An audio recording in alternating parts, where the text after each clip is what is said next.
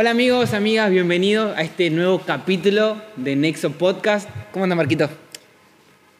No, bien, bien, bien, bien. Un shout para la gente de Colón. Salimos campeones. Eh, felicitaciones, Coloncito. Una estrella en su escudo. Hay gente que no podemos decir lo mismo. Pero bueno, no, bien, amigo, bien, gracias a Dios. Creo que esperando y atento a, esto. Que no lo pudimos hacer porque ¿por qué tardamos tanto en sacar el otro capítulo? Sé que dijimos semanal, pero se nos complicó un montón. Hay medidas vigentes que hay que respetar como buenos ciudadanos y buenos cristianos. Justo nos enganchó la semana que íbamos a grabar encima. Justo, justo, justo. el día que no íbamos a grabar nos enganchó justo. Entonces como que es súper complicado y no lo pudimos hacer, pero bueno, seguimos pero seguimos a full con las iglesias, con las iglesias Apocalipsis. Full iglesia Apocalipsis. Íbamos a ver de cambiar, pero pum, sentimos que, es por acá. Que, que, es por acá y le vamos a mandar mecha. Le mandamos mecha entonces. Esto es Nexo Podcast. Arrancamos en 3, 2, 1.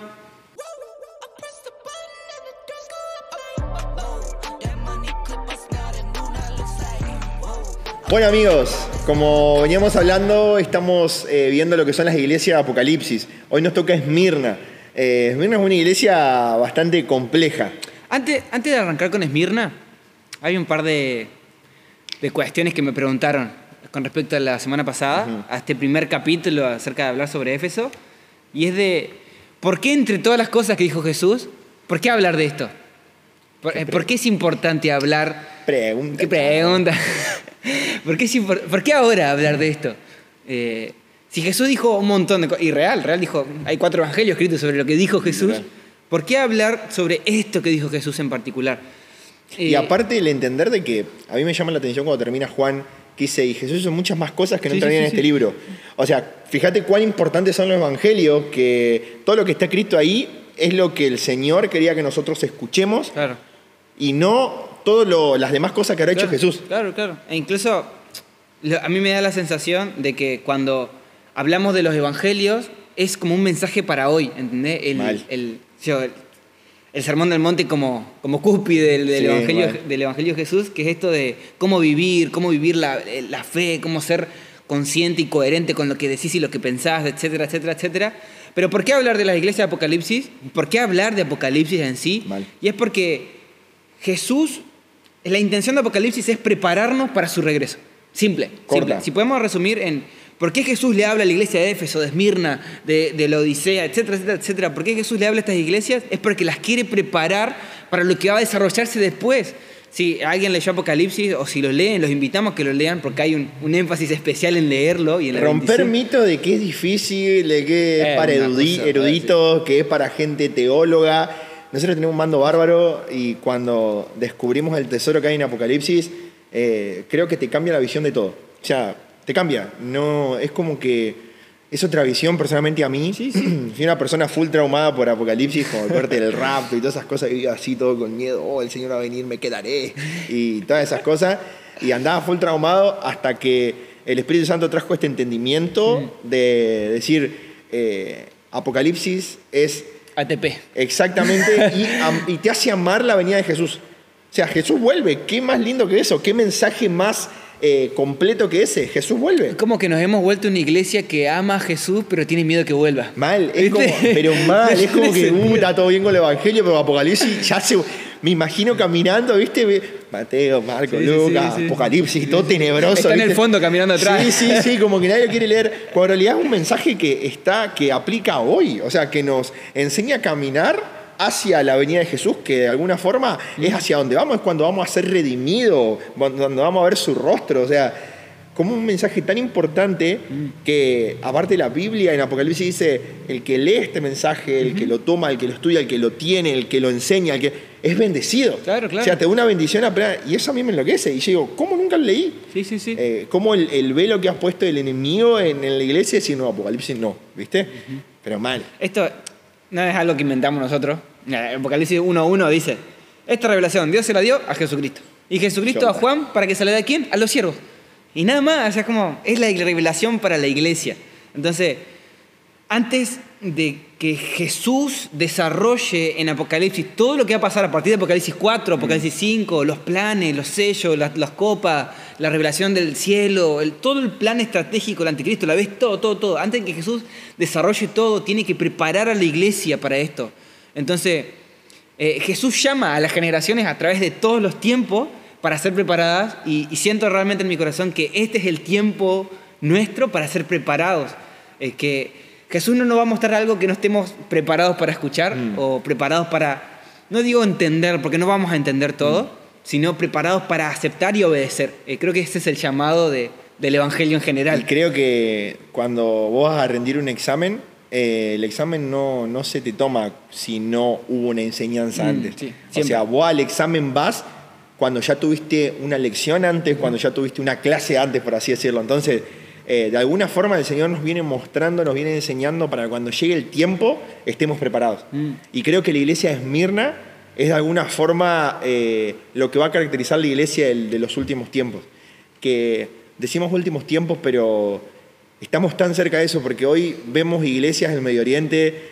Eh, empecé a seguir hace muy poco y no sé por qué hace tan poco a Samuel Nielsen, al chileno Vergara, que son personas que publican y están eh, viviendo en carne propia eh, en Oriente Medio cómo asesinan y matan a los cristianos, hermanos tuyos, hermanos míos, que están predicando el Evangelio, que están eh, llevando la salvación a musulmanes, que de alguna forma también están cumpliendo la gran comisión, pero también eso cumple muchas de las profecías bíblicas que están en Apocalipsis para que realmente el Señor pueda venir y pueda redimirlo. Entonces, ver eso de primera plana y decir, bueno, veo imágenes y si no tenés compasión y vos decís, bueno, en los últimos tiempos van a ser perseguidos, y ya la iglesia en Medio Oriente ya está siendo perseguida, entonces como que te cae la ficha, te mm. cae la ficha de decir, estamos, eh, lo estamos viendo, o sea, no es algo nuevo, no es algo que decía, bueno, ya va a venir. No inventamos la pólvora. Exactamente.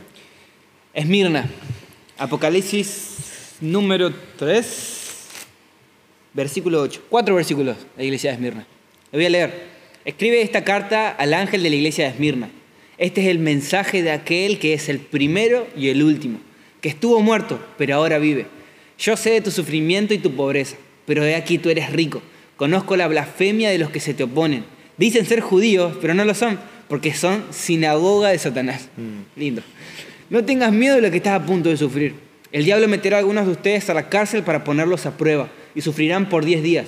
Pero si permaneces fiel, incluso cuando te enfrentes a la muerte, te daré la corona de la vida. Tenga todo el que tenga oídos para oír debe escuchar al Espíritu y entender lo que Él dice a las iglesias. Los que salgan vencedores no sufrirán daño de la segunda muerte. Tremendo. Creo que todo lo que está escrito ahí es clave. Cada parte. Eh, quiero que me leas de nuevo cómo, cómo arrancó el mensaje.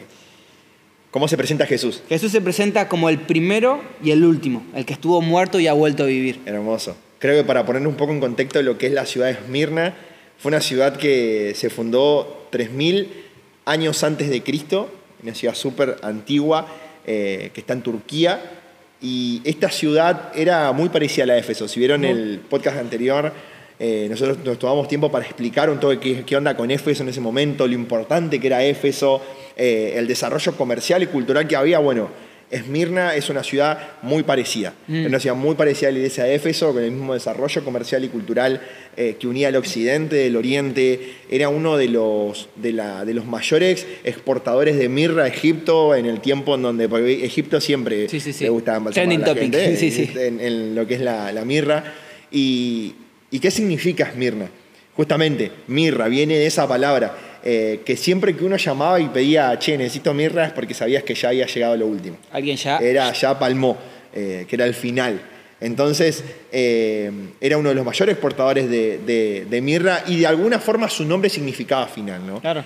Y, cuando se presenta Jesús a esta iglesia, dice, yo soy el primero y el último, yo soy el principio y el fin, ¿no? Mm. Entonces es impresionante cómo va enganchando Jesús de a poco cosas que identificaban a la iglesia de Esmirna. También a lo largo de los años Esmirna pasó por muchos procesos. Fue una iglesia que fue muy atacada, fue una iglesia destruida, que eh, se reconstruyó muchas veces. Su última reconstrucción fue por Alejandro el Magno, eh, que reconstruyó la ciudad una vez por todas porque era una ciudad muerta. Una ciudad totalmente, no, había nada. Y entonces esa ciudad en ese tiempo se hacía llamar como la ciudad que estuvo muerta, pero revivió. Entonces ahí vemos Jesús de nuevo metiendo eh, siempre algo que, identificaba a las personas que vivían en esa ciudad. Y eso es tremendo porque eh, siempre el mensaje de Jesús es muy personal. Mm. No sé qué mensaje, amigo, pero es como siempre muy ahí. Algo que, esta semana reflexionaba y era esto de la grandeza de, Dios. Eh, Jesús, yo me lo imagino, y me gusta esta imagen de Jesús como el, microscopio, es como a través de él podemos ver la grandeza de Dios, mm. o, un telescopio, ¿entendés? Hay cosas que no las podemos ver a simple vista y necesitamos un instrumento que nos permita ver. Y esa ternura de Jesús para traer en nuestras palabras y en nuestras historias lo que Él quiere decir. Eh, cada uno de esto, yo escuché esta frase esta semana que me llamó mucho la atención y que yo decía, es ahí. En los nombres de Jesús, a lo largo de la Biblia, está la esperanza del creyente. Mm. En, en la forma en que Jesús elige mostrarse a su iglesia, está la esperanza del creyente. Y no son solo nombres buenos, no solo es el amado, no solo es el, eh, el, preferido, no, no solo son lo bueno, eh, nuestro hermano mayor, el que nos da, el que nos ha salvado, sino hay nombres que son fuertes, hay nombres que, que tendemos a decir, eh, este no, este mejor no. Y en los nombres de Jesús está guardada la esperanza del creyente. Y él elegía, en la iglesia Apocalipsis lo vemos, mostrarse como alguien que ellos reconozcan. Mm. Es como una persona ponle que yo me hago súper famoso, ¿entendés? Y, o, vos, o vos te haces súper famoso y qué sé yo, y te volvés cantante y sos... Eh, te cambias de nombre, ¿viste? Como los cantantes de antes que se cambiaban el nombre. Me pongo un nombre artístico. Aurora de la mañana, sí, sí, sí, chao. Entonces la gente te grita, vos en un aeropuerto y la gente, oh, Aurora, Aurora, qué sé yo, pum, Pues yo te grito Marquinal de allá atrás y vos vas a ver que nadie te va a decir Marquinal. Eh, y enseguida te va a acordar de decir, uh, de una. Ese me conoce, amigo. ¿eh? y es como, eso hacía Jesús. La, gracia de estas cartas del, libro Apocalipsis, que es una epístola, es una carta enviada, cada una de las iglesias, en el orden que está, Efeso, Esmirna, Pérgamo, Tiatira, si pudiéramos tener un mapa para verlo, es, es circular. De una. Entonces es como una carta, todo el libro Apocalipsis se leía en todas las iglesias, entonces es como que llegaba a los Esmirno, y que se dice así Esmirno, como el Esmirno. Quiero un Esmirlo. llegaba, entonces era como, uh, ahora nos habla a nosotros, ¿entendés? Como hablamos de Éfeso antes. A nosotros? claro, es como, sí, bueno, está hablando, sí, uh, uh ah, nos toca a nosotros, porque era el nombre que... Como que estabas así, estabas escuchando el otro mensaje. Sí, sí, sí. Y, como que te despertabas diciendo, me toca a mí. Como cuando el pastor dice la carta de Marcos. Sí, sí, sí. Me pasa siempre. eh, Lucas, entonces, eh, oh, entonces los esmirnos conectaban con ellos porque ellos conocían a Jesús como el que había muerto y ahora vivía. Mm. Entonces eh, y, además por esta realidad de que eran no solo 3000 antes de Cristo, aún el día de hoy Esmirna sigue vivo, es una ciudad que podés ir a visitar. Y es la, tercera ciudad más grande de toda Turquía. A nivel Turquía, a, sí, a nivel Medio Oriente. Y, antes de entrar a lo que son más datos, eh, en ese momento Esmirna se asentó de alguna forma una población judía, ¿no? Mm. Se asentó un remanente judío que estaba liderado por Policarpo. ¿Quién era este, este El verdadero Policarpo. El verdadero. Que yo no sé si es Policarpo o Policarpio. Debe ser pariente Carpinetti. Sí, muy charado para el pastor Gustavo. Em, pero antes de, entrar a más detalle, quiero hacer hincapié en esto. En, la primera iglesia que se asentó en Esmirna. Porque hoy Esmirna, para ir a la realidad de hoy en Esmirna, hay algo que tenemos que saber. ¿no? Eh, cuando en la carta eh, Jesús habla de que van a ser probados, eh, va, no tengan miedo de lo que vaya a pasar, pero va a haber muchos de ustedes y empieza, empieza a tirar data y como decir, no, la van a pasar mal. Mm. Va a haber 10 días que van a ser muy perseguidos y ya se venían siendo perseguidos en ese momento. Eh, y el remanente que estaba ahí estaba liderado por este hombre, Policarpo, que era discípulo directo de Juan, eso es lo que dicen los escritos, que era discípulo directo de Juan, y este tipo la tenía muy clara, ¿no? Eh, y, lideraba una iglesia perseguida, lideraba una iglesia perseguida. Entonces, a partir y a lo largo de los años la iglesia Esmirna fue perseguida. Y, fíjate que de alguna forma cuando uno habla sobre Esmirna dice Esmirna, siendo fieles en la persecución. Estos tipos eran fieles al Señor, eran fieles en su iglesia a pesar de que eran perseguidos. A pesar de que estaban siendo perseguidos y viene Jesús y le dice, están siendo perseguidos, pero no y viene y le dice, van a seguir siendo van y, y, aún más, o sea, y aún más, ¿entendés? Y es como que vos estás así, sí, pero no puedo estar peor, sí, se puede. Es como que eh, de alguna forma fueron tan probados y seguían siendo fieles, seguían siendo fieles. Y Policarpio, en, cuando fue mucho más grande, a los 86 años, eh, ya de alguna forma su ministerio estaba terminándose, ya había gente, ya estaban, la, iglesia estaba conformada, siendo perseguidos igual. Eh, a los cristianos en ese momento los quemaban en la hoguera, lo, hacían de todo. O sea, era, era todo lo que vos te puedas imaginar. cuando enganchaban a uno, lo enganchaban y nos vemos. Mm. Entonces, en ese momento, a los 86 años, Policarpo eh, es, de alguna forma, lo buscan los romanos, lo buscan para matarlo, y cuando lo ven que era tan viejito, era como que no da a matarlo a este loco. Eh, dicen, dice la historia que Policarpio los invita a comer, los invita a comer. A sus verdugos. A los verdaderos verdugos, a los que los fueron a buscar, y les pide una hora para orar. Dice que cuando se, se puso a orar, empezó a temblar todo. Empezó a temblar todo, los vagos no entendían nada. Eh, fue tanto la, la presencia cerca de ese lugar que los tipos no lo querían matar. No los querían matar porque era tanto lo que sentían, eh, tanta presencia del Señor que no. Entonces los llevan hacia el verdadero, hacia el centurión, al que, al que va a decir si los matan o no. Le dice, no te queremos matar. No te queremos matar porque estás viejo, ¿no? Negá a Jesús y, bueno, hacemos como que no pasa nada. O sea, se lo dijo como... A, Te da un favor, digamos. Claro. Ah. Y, las palabras tictales de Policarpo fueron, 86 eh, años he servido a mi Señor y Él nunca me hizo daño. ¿Cómo le voy a poder negar ahora? Entonces era como que Policarpio, lo pongo en contexto como le decía hoy, lideró una iglesia perseguida. Desde que arrancó fue perseguido. Y cuando lo van a matar, le están diciendo, negá a Jesús y no te matamos, el tipo dijo, Señor nunca me hizo daño a mí. Y vos te pones a pensar y para nuestro Evangelio hoy, eh, que el Señor no nos haga daño sería como vivir entre rosas y, claveles, y ir por la vida así, me imagino, ¿viste? Como, ay, el Señor es bueno, y, y prosperidad, y pum, pum. Y que, te haga, y que nos haga daño ya es una prueba, ¿viste? Hay una prueba, me, no sé, me lastimé, me hice mal, me, eh, estoy pasando por este momento, esta situación, que no hay que minimizar la situación de nadie pero este tipo fue perseguido. Habrá visto a, sus discípulos, a gente tan cercana morir, morir quemados en la hoguera. Él, ¿cuántas veces ha sido perseguido? Y el tipo dijo, el Señor nunca me hizo daño. Entonces, esto me lleva a pensar cuál era el evangelio que vivía Policarpo, cuál era el evangelio que vivía la iglesia de Esmirna. Para ser perseguidos por realmente toda su vida, básicamente, y decir, el Señor no me hizo daño nunca. Eh, ¿Con qué fe vivían? Y hoy, Esmirna, actualmente en Turquía es conocida como la ciudad infiel, mm. porque es la ciudad que no decidió abrazarse al Islam. Es una de las pocas ciudades en el Medio Oriente que no decidió abrazarse al Islam, que optaron de alguna forma eh, por eh, una visión más humanista y más occidental.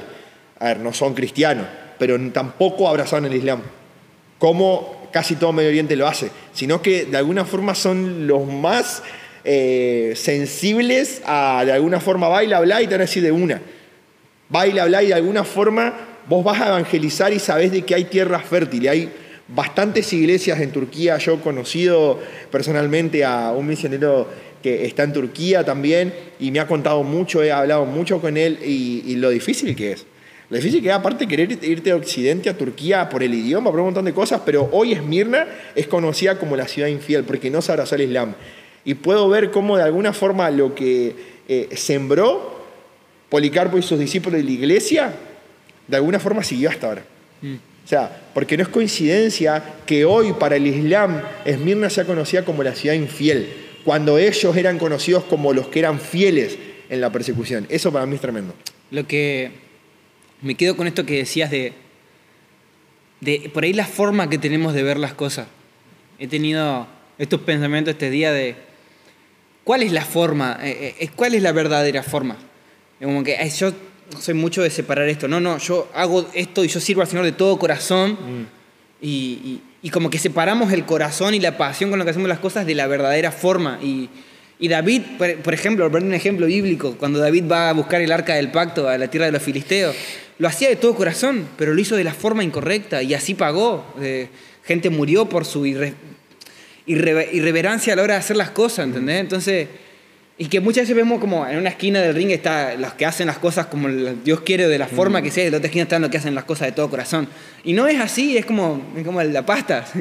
¿Cómo se come la pasta? ¿Hervida o con salsa? Hervida y con salsa, ¿entendés? Como hay que hacer las cosas de todo corazón y a la forma de Dios hemos separado esa cuestión y hemos, en el punto en que empezamos a separar eh, las cosas como se hacen del amor con el que lo hacemos, es el punto en que empezamos a formar a Dios a nuestra imagen y a hacerlo ideal, que este, en perfectas condiciones, rubio de ojos claros y que me entre en el bolsillo.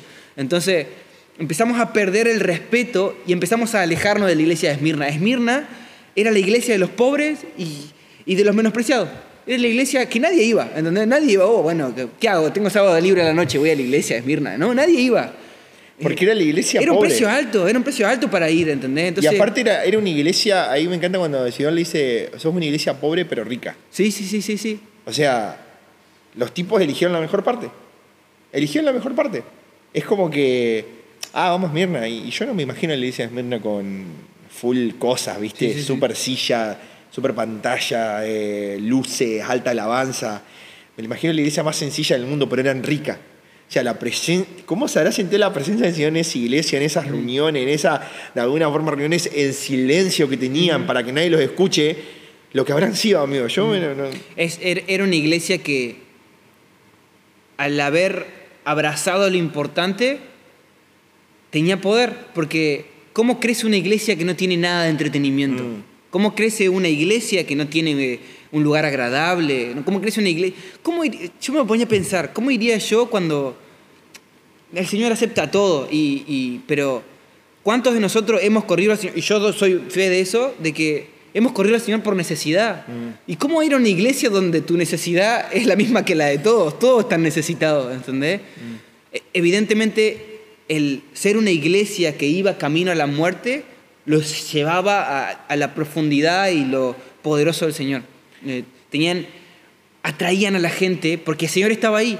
No había ningún otro. Era tan, eran tan pobres, no solo en el sentido material, eran mm. tan pobres ellos, pobres en capacidad, eran tan miserables que era tan evidente Dios. Mm. No sé si me explico la referencia. era, totalmente. era tan evidente que ellos no podían hacer nada, que Dios era evidente. Entonces habían aprendido eso, por eso eran ricos y la iglesia crecía de la forma humanamente imposible. ¿Cómo puede crecer algo? Vos estabas ahí, entrabas y morías. Entrabas y sufrías, entrabas a, perder, a dar todo lo que tenía, a morir por los demás. Entrabas a ver cómo te hacía dos o tres amigos y esos dos o tres eh, amigos la semana que viene no estaban. Claro, no, no había forma. Además, mm. era una iglesia que se perdía el, todo lo que vos tenías lo perdías porque ya no podías uh. comerciar más. Y me cae la ficha de decir cuántas veces entramos y venimos a la iglesia porque queremos tener un lindo grupo de amigos. Oh, mi grupo de amigos. ambiente sano. Sí, sí, oh, qué bueno, qué bueno tener un grupo de amigos que va a la iglesia. Y yo digo, esa iglesia iba directamente a morir. Y aún era mejor si no te hacía un grupo de amigos porque te encariñaba y sabía que la otra semana capaz que ese amigo no estaba más porque murió por Jesús. ¿Entendés? Entonces es tremendo cómo cambia. O sea, es tremendo. Es como cuando tu visión es morir por Jesús, todo cambia. Ya nuestro concepto de iglesia, nuestro concepto de, amistad, nuestro concepto, nuestra visión cambia. O sea, no, lo concebimos, no lo concebimos porque estamos acostumbrados a un... que no está mal, a ver, que, es algo lindo, lo disfruto, disfruto tener mis amigos en la iglesia, lo disfruto un montón, pero me llama la atención eh, de alguna forma eh, el contraste que hay entre una iglesia que va a morir por Jesús, una iglesia que está decidida a morir por Jesús y una iglesia que. Ah, dale, dale, dale. Que es la iglesia occidental, básicamente. Es, es, lo que estamos acostumbrados a la iglesia del occidente. Yo me, acuerdo del video que subió Maki Seravica hablando de esta mujer que vino de la iglesia secreta de China, creo que era, y que dijo: Me quiero ir. Y le decían: Pero no estás siendo perseguida, estás cómoda, estás bien. Hay una canción de cuna diabólica en esta parte del continente que me duerme. No, no, me quiero ir, me quiero ir. Y siento que es tan real. Porque cuando vemos el, de alguna forma el contraste que hay entre entender de que una iglesia que está dispuesta a morir, vos entrás y sabes que morís. Ya está. Estás regalado. ¿Entendés? Y que realmente no importa, no importa todo lo que tengas, vas a morir. ¿Entendés?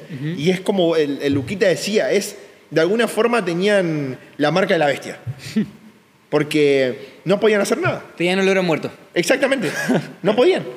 No podían. Era como que, ah, es que los veían y sabían. O sea, yo creo que la gente de Esmirna habrá tenido un olfato especial para los cristianos.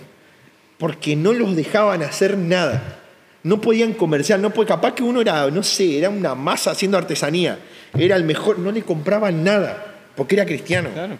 ¿Entendés? Entonces es tremendo, amigo. Me, ahora me cayó la ficha de el contraste tan zarpado que tenemos. Y acá entra lo que hablamos al principio de los nombres de Jesús, de cómo el nombre de Jesús es ideal para esta gente. Eh, vos la carta dice, yo voy a hacer esto con ustedes, voy a permitir que el enemigo haga esto con ustedes, los va a meter en la cárcel 10 días, van a hacer esto, aquello, ya está, punto. Entonces, pero Jesús le dice, yo soy el primero y el último.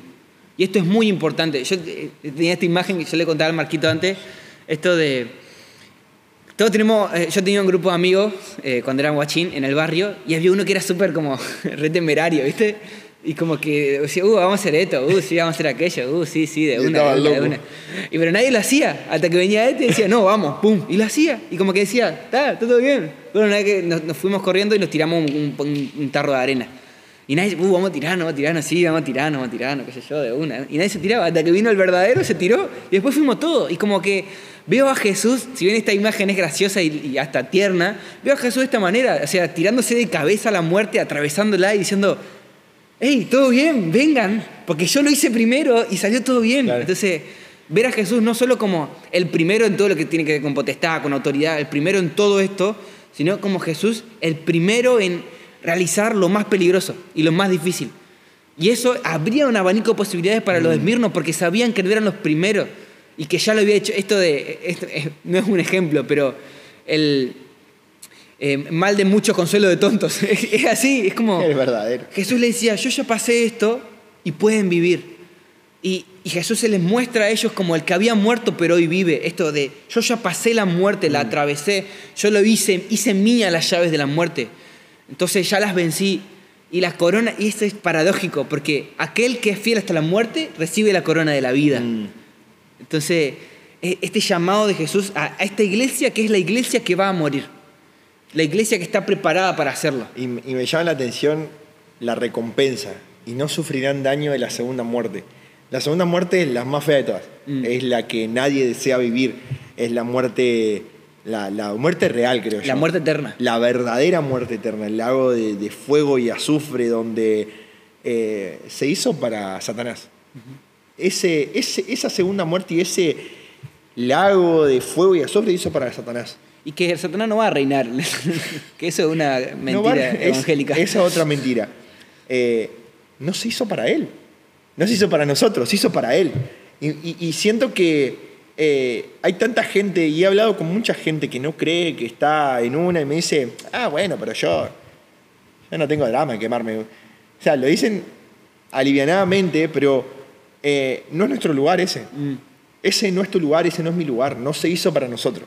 ¿Entendés? Se hizo para Satanás y, ese lugar es para él, pero si eh, no reconocemos a Jesús como nuestro Salvador, no no estamos convencidos de eso, hayamos nosotros también. Mm. Eh, entonces, el, verdadero entender, no sufrir daño en la segunda muerte, también de alguna forma le llevaba a este consuelo a decir, esta muerte... No vale, no vale nada. No, no pasa nada a ti. Mm. Era como...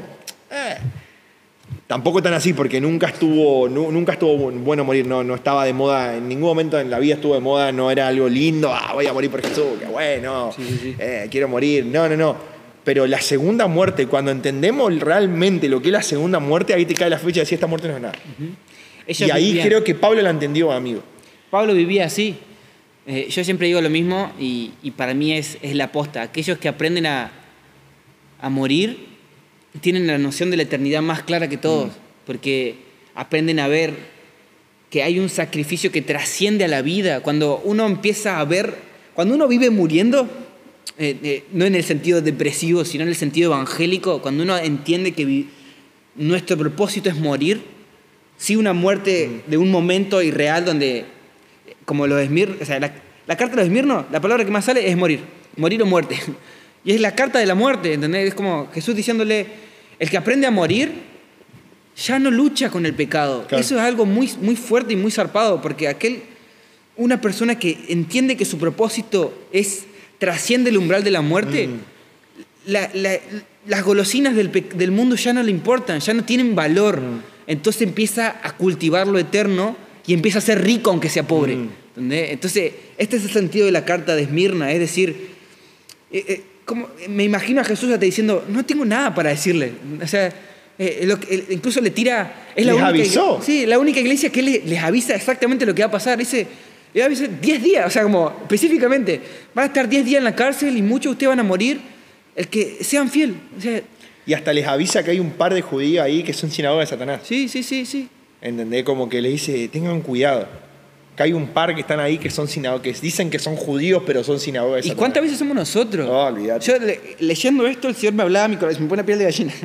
Porque esta cuestión de cuántas veces intentando ser capitalista y buenito eh, he sido sinagoga de Satanás. Sé que va a sonar, va a sonar muy fuerte y, y es fuerte, porque... Pero cuántas veces hemos sido en contra del Evangelio mm. en este sentido de decir, no, ¿cómo, ¿cómo Jesús te va a pedir? No, de una. ¿Cómo? No, no, esto sí era para este tiempo, porque los judíos, pero ¿cómo Jesús te va a pedir que vendas todas tus cosas, que dejes tu trabajo? Es que yo creo, y, y acá en la Biblia en Lucas 9, creo que es la clara, la clara visión de Jesús, decir, si vos no estás dispuesto a dejar todo, no sos mi discípulo. Corta. Como acá uno va y los que querían ir a Jesús, viene, Señor, quiero seguirte, pero bancá que tengo que ir a, salvar a mis viejos. No, no, no, no, seguime, me tenés que seguir. El que pone la mano en el arado no mira atrás. Señor, bancame, tengo que enterrar. No, no, no, deja que los que entierran lo entierren. Vos vení conmigo, seguime. No, Señor, pero. Y, y es el verdadero. Creo que toda persona que hemos pasado por algún velorio de algún familiar, yo me pasó con mi viejo, yo digo, si el Señor me decía en ese momento, no vayas, no vayas al velorio de tu viejo, vení, seguime. Ponételo a pensar así. Mm. Yo me, Señor, pero... Este no es... Pero me pregunto, Señor, pero es mi papá. Vos sabés lo importante que es para mí. Eh, ¿Cómo no voy a ir a acompañar a mi familia? ¿Cómo no voy a ir a.? No, no, no. Seguime. O sea, nos ponemos en, contexto de lo que es seguir a Jesús. Mm. O sea, esto no lo dice Marco Freire y Lucas lo dice la Biblia. Sí, sí. Y que evidentemente el precio de seguir a Jesús es mucho más alto de lo que entendemos. Hay muchas cuestiones, yo le he hablado con muchos amigos, de, de esto de, ¿vos estás seguro de tu fe en el sentido profundo de, tu no, no, no si estás seguro que Jesús te salvó, estoy seguro que Jesús te salvó, pero ¿estás seguro de aceptar todos los términos de lo que implica seguir a Jesús? Leíste la letra chica, que no es chica encima, que es letra grande, y están capítulos enteros de Jesús diciendo, esto es, ¿entendés? Al punto de decir, yo hace un tiempo estuve pensando en esto y lo notaba de todo eh, lo que aparte tu, o sea, todo lo que aparte tu visión de morir por Jesús es satánico. Es antibíblico. Es satánico, antibíblico y encima te lleva a vivir un cristianismo súper diluido. Mm. Porque si tu vida no es darla por Jesús, no, todo lo demás no tiene sentido. Y que creo que se forma algo totalmente... o sea, y yo lo digo porque yo lo pensaba así. O sea, a ver, no es que le va a la gente que no, no, no. Marco Freire hace un año, un año y medio, y pensaba en el Evangelio así. Es como que eh, ah, el Señor me salvó. Y yo banco. Y a ver, el Señor me salvó. El Señor, yo creía en Jesús como mi Salvador y fui salvo. Y el Señor vino a mi vida, me cambió, fui cambiado totalmente por su amor, por su gracia me transformó. Me encanta, me encanta, pero si yo tengo que decir quién soy, quién es Marco Freire, y yo sé y tengo consciente en mi vida que yo el Señor me dijo, ¿vos estás dispuesta a dejar todo? Y me acuerdo que vi una conversación, la otra vez me puse, puse no sé por qué, en, en Reino estamos dando, vamos a arrancar una serie que es radical y busqué una conversación puse radical en el chat de WhatsApp porque quería buscar el libro, no lo tenía a mano, y saltó una conversación que teníamos en, un grupo, estaba Luquita, estaba Lele, había un par de amigos más que se hizo esta pregunta, ¿no? Mm. Eh, ¿Moriría por Jesús? Y, empezamos a hacer todas hipótesis, ¿no? Morirías por Jesús, eh, eh, esto, esto, dejarías todo por Jesús y, ah, no, pero son muchas cosas. Y, me acuerdo que el Gaby puso sí. el Gaby la hizo corta, sí. ¿Viste? Entonces, no, porque hay cosas, porque la cosa, porque la vi. Sí. La mejor respuesta que podemos dar, sí. Yo entiendo que hay un montón de cosas que hoy pesan mucho más que decir, bueno, me tengo que ir a... Y hay cositas que, ¿viste? Sí. Mm, ay, y, si te pones a pensar y decís, no, pero mi familia, y todo pesa, absolutamente todo pesa. Ahora no es que después de este podcast los chicos se van y eh, nos vemos, tocamos la banda, dejamos todo lo que estamos haciendo. No. A ver, pero entender de que nuestra respuesta es un sí o un no. Mm. No es un sí, pero. No es un no, pero sí. No, no, no, es un sí o no. ¿Entendés? Entonces, es realmente decir, ¿quiénes somos nosotros? quién es Él en verdad, cuando tenemos la revelación de quién es Él en verdad, Él nos dice quiénes somos y ahí empezamos a caminar. Y a través de ese destino que Él va formando, que tiene preparado para nosotros, sabiendo quién es Él y sabiendo quiénes somos, empezamos a caminar mm. por su propósito. Y ahí vamos entendiendo qué es realmente vivir es Cristo y morir es ganancia. Mm. Porque cuando lo amamos a Él, empezamos a amar a las personas. Y volvemos a Pablo, yo estoy acá por ustedes, porque si fuese por mí ya estaría con el Señor. Entonces, cuando empezamos a amar a Dios, entendemos el amor que Él tiene por nosotros y nosotros empezamos a amar a las personas, empezamos a amar a la gente que tenemos la, la compasión del Señor expuesta en nuestro corazón. Pero realmente, como dice Lucas 9, ¿estamos dispuestos a no ir al, entierro de nuestros padres? ¿Estamos dispuestos a dejar nuestra familia y no ir a saludarla y tocar la banda y desaparecer? ¿Estamos dispuestos si Jesús nos llama? ¿Estamos dispuestos a poner la mano en el arado y no mirar atrás? Entonces, ese es el verdadero evangelio de entender de que nosotros, amigos, fuimos desterrados absolutamente todos, rompimos el pacto con el Señor, tenemos un bando bárbaro, estamos lejos porque nuestro pecado nos aleja, pero aún así con su gracia y misericordia nos envuelve y nos ama pero entendamos nuestra posición. Mm. Creo que cuando entendemos nuestra posición, de alguna forma la visión de eternidad se va ampliando y vamos entendiendo realmente vivir Cristo, morir es ganancia, porque entendemos de que nuestro rol en la tierra es servirlo, es estar con Él, mm. es vivir para Él. Porque si fuese por nosotros, estaríamos súper alejados del Señor. O sea, no tenemos chance. No podemos convivir con Él. Nuestra humanidad, nuestro pecado es tanto que no se puede. Entonces cuando entendemos quién es Él, qué hizo por nosotros y cuánto nos ama, ahí empezamos a caminar. Veo la imagen de, de Jesús hablándole a Esmirna como... Esto, me, tengo mucho en la cabeza esto de... ¿Qué les voy a decir? O sea, ¿qué, ¿qué, les podría decir más de lo que ya están haciendo? Mm. Eh, se presenta, Jesús se presenta a ellos de una forma que ellos lo reconozcan. Le dice, yo conozco lo que hacen, conozco cómo se manejan, conozco sus sufrimientos, conozco que, que, parecen pobres pero son ricos, sé, quién son. Sé que hay gente que los insulta, que no son míos, que son sinagoga de Satanás. Mm. ¿Les va a pasar esto? Ustedes sean fieles. Como eh, parece que Jesús no gasta palabras, y eso es una realidad. Jesús no gasta palabras, nunca gasta palabras en decir algo que es cuando no es. Pero me, da esta sensación de, de volver a, lo que dice a la iglesia de Éfeso. Yo camino entre medio de ustedes. Eh, Jesús que se presenta a Éfeso como el que camina en medio, el que anda en medio de los candeleros. Yo sé, y no hace falta que les diga más nada no hace falta que exhorte más nada, no hace falta nada porque han entendido lo más importante. Ustedes sigan, siendo, sigan haciendo lo que vienen haciendo, ¿entendés? Pero tengan cuidado que tiene algo más. Y hay alguien que es de una, de una. Eh, eh, lejos de, ser como las otras cartas, de decir, esto viene ustedes, viene acá, viene acá, pero esto contra ustedes. No, no, es... Mm. Eh, el pero de Jesús es como Generalmente el pero es para algo malo, acá es para algo bueno, es decir, sigan siendo fieles, pero acuérdense que tienen una corona que les corresponde, mm. aprendieron a morir.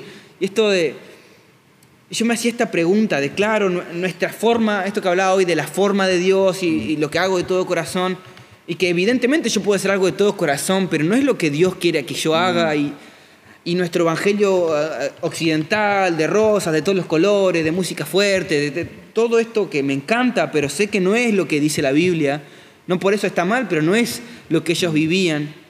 me llevaba a preguntarme esto, ¿por qué disfrutaría la vida eterna alguien que no tiene todo el tiempo eso en la mente? Y no tengo una respuesta, realmente no tengo una respuesta, pero la tiro, la tiro ahí. ¿Por qué sería justo que yo disfrute la vida eterna si no la persigo? La única forma de perseguir la vida eterna es yendo a morir. Mm.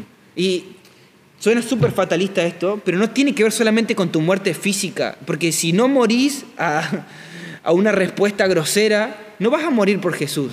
Si no morís a, ceder tu, ofensa, a ceder tu dolor, a ceder tu asiento en el colectivo, una estupidez lo que estoy diciendo.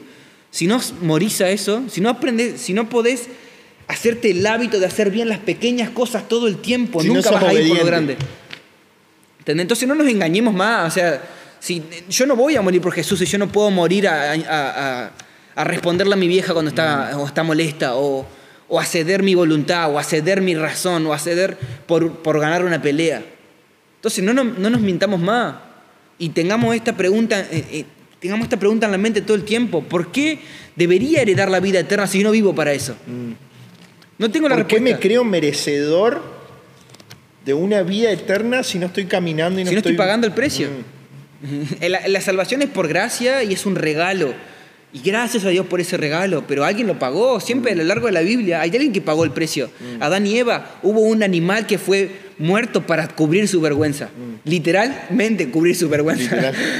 Cuando llega el hijo pródigo, hay un animal que muere para que sea, sea un festejo. Hay un, un carnero engordado que muere. Siempre hay alguien que paga el precio. Cuando Isaac no es sacrificado, por Abraham, hay un carnero que es sacrificado. Siempre hay alguien que paga el precio. Mm. Para nosotros es gratis, pero no quiere decir que no tuvo precio. Mm. Entonces, hoy nosotros, habiendo recibido la gracia del Señor, habiendo aceptado ese regalo que es inmerecido, entendiendo esto que vos decís, qué fácil es despreciar un regalo cuando no sabes cuánto valió. Mm. Y eso es muy importante. ¿Cuánto, ¿Sos consciente de cuánto valió la sangre de Jesús? ¿Cuánto implicó que Él descienda una vez más como el Cordero definitivo? Cuando vos entendés lo que valió el, regalo, aprendés a valorarlo y ahora decís, ¿qué me toca hacer a mí? Mm. Y los de Emir no entendieron eso. Y me, gusta, me gustaría cerrar con, con cómo cierra la carta de Esmirna. Mm. el que tenga oídos para oír, que oiga lo que el Espíritu le dice a la iglesia. El que salga vencedor no sufrirá daño en la segunda muerte. No dice nada nuevo. No dice nada que no haya dicho antes. Y es este Jesús diciendo, sigan haciendo lo que tienen que hacer. Mm. Y, lejos de, que terminemos hablando de esto y que digamos como que, oh sí, porque yo sé que no soy así. y, por ahí los que nos escuchan saben que no son así. Y es feo terminar así. Quiero dejarlos con esta otra visión de, Marcos. Eh, en Marcos capítulo 2 habla de esta escena donde eh, eh, creo que son, ahí te digo bien, Juan, los, hijos de, los hijos del trueno, estos que eran, eran terremotos, rebotaban para para, todas, para todas las paredes decía, eh, se acercan a Jesús eh, en una secuencia y le dicen, voy a buscar porque no quiero decir cualquier barbaridad porque después salen todo que soy un antibíblico. se acercan a Jesús. Capítulo 10, perdón. Marcos capítulo 10, versículo 35. Si Jacobo y Juan, los hijos de Zebedeo, se acercan a Jesús y le dicen, Maestro, queremos que nos concedas lo que vamos a pedirte. Ojo lo que van a pedir acá. Eh, y él le dice, ¿qué quieren que haga por ustedes? Y ellos le respondieron, concédenos que en tu gloria uno de nosotros se siente a tu derecha y otro a la izquierda. Descargoso. Súper cargoso. Y mira lo que le van a pedir. Y Jesús les dice, yo me lo imagino, te juro que me imagino que Jesús mirándolo como diciendo, ¿acaso ustedes van a beber del mismo vaso que yo bebo y ser bautizados con el mismo bautismo que voy a recibir? ¿Y qué le responden? Sí. Es una. Y ves con esto que decías del Gaby. Sí. Y como que Jesús dice, de una, es verdad. Y, Jesús le responde en el capítulo, en el versículo 38. Ellos dijeron, sí podemos. Entonces Jesús le dice, a decir verdad, ustedes beberán del vaso, tienen razón, lo van a hacer. Eh, pero, pero no me corresponde a mí concederles quién está a la derecha o a la izquierda. Eh, y, ahí vienen todos los otros, los otros 10 empató, sí, sí, eh, ¿qué onda? También queremos. Eh, nosotros también queremos. Y decir verdad, todo el que deja familia, todo el que hace, el que deja algo por mí va a recibir recompensa, pero me quedo con esta actitud de, Juan y Jacobo. Ya veremos si, cuando lleguemos a ese día si están a la izquierda o a la derecha. Pero esta manija de decir, hey, Señor, queremos hacer esto. ¿Están dispuestos a ver el precio? De una. De una, de una, de una. Porque hemos probado y sabemos que lo vale. Mm. Y que ahí está la clave de todo. Creo que lo hemos hablado el otro día. Cuando probás la recompensa, cuando ves la recompensa, decís, sí, de una. ¿Qué, qué es esto? Donde empezás a... Todo lo demás empieza a oler a basura. El tema de las recompensas es vos otro, que podemos hablarlo también en otro momento. Creo que el tema de las recompensas es algo muy extenso, donde también hay muchas mentiras, donde muchas veces... mucha falsa humildad. Mucha falsa humildad, pero cerrar con, el, con esta pregunta. ¿Cómo estás viviendo a Jesús hoy? Y, creo que es una pregunta que se hace mucho, pero hacétela de nuevo hoy. Si Jesús te llama hoy y te dice, vení, ¿cuál va a ser tu respuesta? ¿Cuál pensás que es tu respuesta hoy? Y, y decirte que si estás viviendo un Jesús que no te va a pedir correr riesgos, que dice, oh, te amo como sos, Lucas. Que quiere que vivas una vida súper equilibrada, que seas... Que no tomes muchos riesgos. Que no tengas muchos riesgos, que estés, que camines, que vayas a la iglesia un domingo, un sábado, te quedes sentadito, que la pases bien, que... Yo quiero que hoy te preguntes si ese Jesús es el Jesús que estás viviendo vos. Jesús que te lo puedes acomodar, como decía Luca, en el mm. bolsillo, que, ah, bueno, sí, Jesús es una masa, es re buenito y Él quiere la mejor para mí, y, que, eh, que, un Jesús que no te va a pedir nunca nada material. Mm. Que nunca no te va a tocar el bolsillo. Claro, que nunca, que siempre va a haber prosperidad. Entonces, repregúntate hoy y, y preguntale al Espíritu Santo qué Jesús estás viviendo. Y, también esto de que, que, nos pongan ahí en los comentarios, que estas dos cosas que a saber, si se puede, ¿no? Porque hay cosas más privadas, pero porque a todos nos ha pasado. ¿A qué te ha llamado a morir Dios? Y, y vos decís, ah. le tiraste un, eh, un poquito más adelante. Eh, y como que hiciste, como que cabeza te no, este no es, este no es el Señor.